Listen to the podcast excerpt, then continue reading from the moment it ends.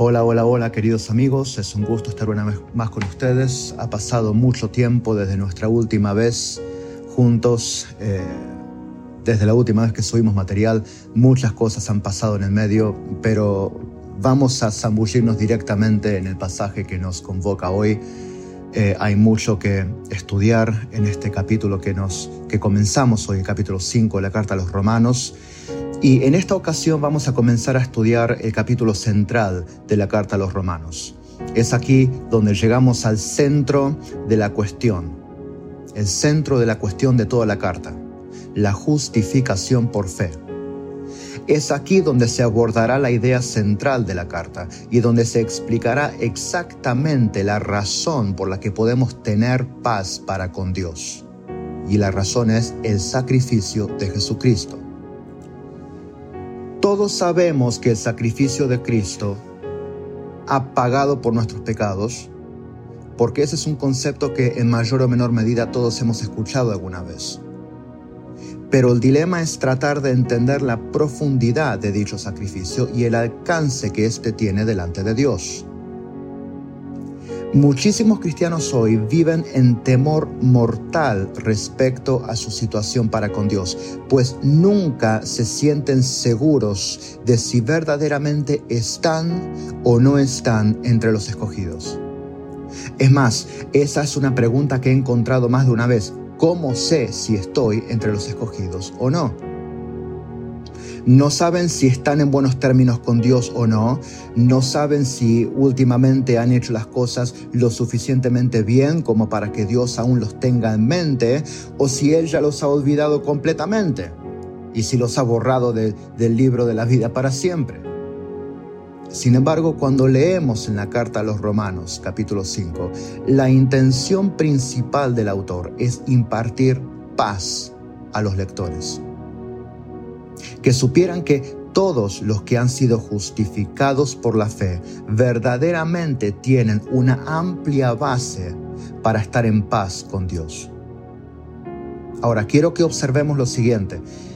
En este capítulo que comenzaremos a estudiar hoy, el apóstol Pablo no intenta conferirle paz a la iglesia señalando una confesión o un momento en la historia del creyente en la cual ellos hicieron una oración aceptando a Cristo en su corazón y ya está, asunto terminado.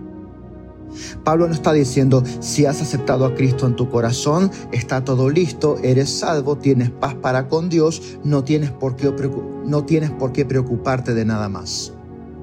No, ese no es el argumento paulino en, en la premisa de su mensaje. Ese no es el argumento de la carta. ¿Por qué no? Me preguntará usted. La respuesta es simple. Nada que nosotros hagamos nos da paz a la hora de analizar nuestra situación delante de Dios. Nada. Nada de lo que hayamos hecho en el pasado o que hayamos dicho o prometido, incluso nada de lo que estamos haciendo para Cristo hoy es suficiente para darnos seguridad de que estamos verdaderamente en el reino de los cielos. La razón de esto es simple. Jesucristo dijo, muchos me dirán en aquel día, Señor, Señor, no profetizamos en tu nombre, y en tu nombre echamos fuera demonios e hicimos muchos milagros. Y el Señor dice que les va a decir, no os conozco. Es decir, nada de lo que hagamos para Dios o que creamos estar haciendo para Dios ahora, en esta vida, en esta tierra, nos puede dar la seguridad de nada, pues todas nuestras obras de justicia, dice el profeta Isaías, delante de Dios son como trapo de inmundicia. Así que es posible que todo lo que hagamos en esta tierra, con la mejor de las intenciones, no alcance. Pues Dios es perfecto y puro y santo y bueno. Nosotros somos imperfectos, somos inmundos, pecadores y malos. Así que, ¿qué garantía tengo yo de que mis obras puedan ser aceptadas delante de Dios? Ninguna. En mí mismo, garantía en mí mismo, lo que yo pueda hacer, ninguna. Es por eso que el apóstol Pablo no intenta decirle a la iglesia, ustedes tienen paz con Dios porque están en Cristo y están en Cristo porque están haciendo las cosas bien. sino que a la hora de impartirle paz a la iglesia, lo hace señalando la cruz, nada más que la cruz. Es por ese evento, dice Pablo, que hoy tienes paz. Es por ese evento histórico que has sido justificado delante de Dios. Es por ese sacrificio que hoy puedes estar de pie delante de Él en amor y paz, sin la preocupación mortal de la condenación. Es por Cristo. Y si Cristo hizo eso por ustedes, sepan que no hay nada que Dios no vaya a hacer por ustedes ahora. Si antes antes que eran sus enemigos, Dios no rehusó entregar a su Hijo unigénito para morir en la cruz por los que eran sus enemigos, ¿cuánto más ahora, que son hijos amados? ¿No les dará Dios junto con Cristo todas las cosas? Como lo dijo una vez eh, Crisóstomo en las eh, homilías de Romanos 9, eh, Crisóstomo escribe sus homilías sobre Romanos 9 y dice, no hay nadie que nos salve excepto aquel que nos amó tanto que siendo aún pecadores, murió por nosotros. Y él dice, ¿ves qué terreno nos da esto para tener esperanza? Porque antes de esto habían dos dificultades que se interponían a nuestra salvación. Primero, éramos pecadores. Y segundo, nuestra salvación requería la muerte del Señor, la muerte del Hijo de Dios, algo que era bastante increíble antes de que efectivamente tomara lugar. Y él continúa diciendo, pero ahora que ha sucedido, el resto se vuelve mucho más fácil. Es decir, las bases del cristiano para tener paz en esta vida delante de Dios y esperanza para la próxima, de ser admitido en su reino, no es que en un momento de tu vida tomaste una decisión de seguir a Cristo, ni que hayas caminado con Dios, ni que hayas tratado de hacer lo mejor para agradarle. Aunque todas estas cosas son hermosas, son cualidades, cualidades gloriosas, pero no son decisivas. La única base y la única base absoluta que el cristiano tiene para, para estar en paz con Dios es la obra perfecta y absoluta de Cristo Jesús en la cruz. Y el hecho de que el Padre aceptó esa obra como perfecta y suficiente para todos los tiempos, como sacrificio expiatorio por todos los pecados cometidos jamás por todos sus escogidos, desde el primero hasta el último. Así que comenzamos a leer nuestro pasaje de hoy. Vamos a leer Romanos 5 del 1 al 11. Y la primera parte dice así, por tanto, habiendo sido justificados por la fe, tenemos paz para con Dios, por medio de nuestro Señor Jesucristo, por medio de quien también hemos obtenido entrada por la fe a esta gracia en la cual estamos firmes y nos gloriamos en la esperanza de la gloria de Dios. Vamos a seguir con el pasaje en un momento. El pasaje comienza diciendo por tanto. El autor nos está conectando a lo que se viene diciendo en el capítulo anterior, que termina diciendo que de la misma manera que Abraham creyó a Dios y que esto le fue contado por justicia, también nuestra fe se nos cuenta como justicia, lo mismo que la suya. Pues hemos creído en aquel que levantó de los muertos a nuestro Señor Jesús el cual dice fue entregado por causa de nuestras transgresiones y resucitado por causa de nuestra justificación. Por tanto, por todo esto que se acaba de decir, pueden volver a leerlo en el capítulo 4 de Romanos, habiendo sido justificados, es decir, declarados justos por la fe, tenemos paz para con Dios por medio de nuestro Señor Jesucristo Dios ha provisto una única forma por el cual todo ser humano puede ser reconciliado con Dios. Y esa forma es la fe en nuestro Señor Jesucristo. Y Pablo ya ha demostrado eso en el capítulo anterior, en el cual explica cómo ese mismo método estuvo vigente desde el pacto entre Dios y nuestro patriarca Abraham. Es decir, no era algo que comenzó con Jesucristo en la cruz del Calvario, sino que ese, esa forma de salvación siempre fue así, siempre estuvo vigente desde la promesa dada a Abraham. Él, Abraham, creyó en Dios, y en la promesa del que iba a venir, en aquel que fue anunciado en el carnero que Dios mismo se proveyó en el monte como sustituto de Isaac. Abraham creyó en esa promesa del Salvador y de esa manera fue justificado. Nosotros creemos en el Salvador que ya vino, el mismo en el que creyó Abraham, y somos justificados de la misma manera que Abraham. Nuestro pasaje continúa diciendo de Jesús, por medio de quien también hemos obtenido entrada por la fe a esta gracia en la cual estamos firmes. Algo que la iglesia debe recuperar en estos tiempos es la enseñanza bíblica de la gracia de Dios. Esa gracia que no solamente se nos confiere el día que venimos a Cristo y confesamos nuestros pecados, sino también la gracia que continúa manteniéndonos firmes cada día de nuestra vida hasta el final. Hoy día muchos cristianos piensan que son justificados por la gracia de Dios, pero que deben permanecer firmes por sus propios méritos y así, de alguna manera, repagar la gracia de Dios. La gracia que muchos han creído hoy es como un padre que se propone enseñarle a su hijo a andar en bicicleta. Y entonces le da el primer empujón para que el niño arranque. Pero luego lo deja a la deriva. Si aprende, aprende. Si cae, cae y queda descalificado. La gracia que muchos creen es así. Dios me justificó por gracia y ahora debo esmerarme muchísimo para mantenerme en esta gracia, porque si llego a tropezar, sácate no hay más salvación para mí.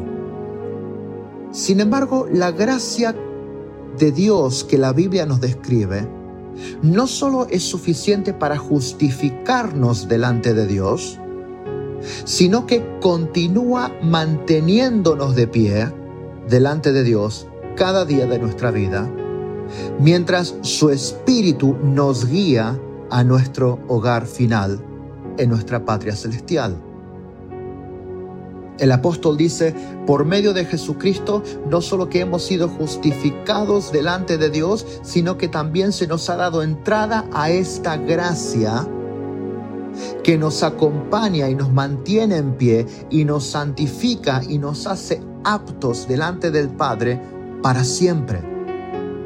Hemos entrado a esta gracia, hemos entrado a este estado de gracia, y por gracia de Dios podemos permanecer firmes en este estado de gracia. Por esta razón podemos tener paz para con Dios. Por esta razón podemos tener paz. Usted verá, mi hermano, el dilema del corazón y la debilidad de la carne es un dilema sin fin en nuestra vida terrenal, pues desearíamos estar ausentes en este cuerpo y presentes con el Señor en gloria, librados ya completamente de la carga del pecado que aún mora en nuestros miembros.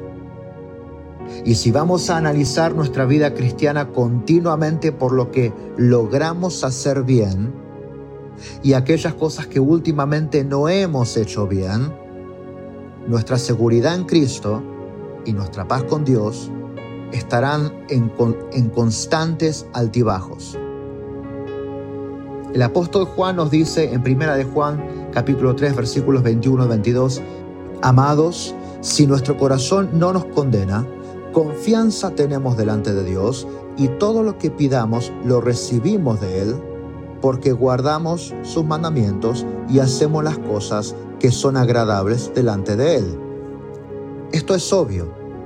Si nuestro corazón no nos condena, claramente que tendremos confianza delante de Dios y oraremos valientemente, pues estaremos seguros de que estamos viviendo en su voluntad y haciendo y haciendo lo que él manda. obedeciendo sus mandamientos. Cualquiera se siente fuerte y confiado para con Dios cuando su corazón no lo condena. Pero ¿qué pasa cuando nuestro corazón sí nos condena? ¿Qué pasa cuando no hemos hecho lo mejor de nosotros? ¿Qué pasa cuando hemos pecado?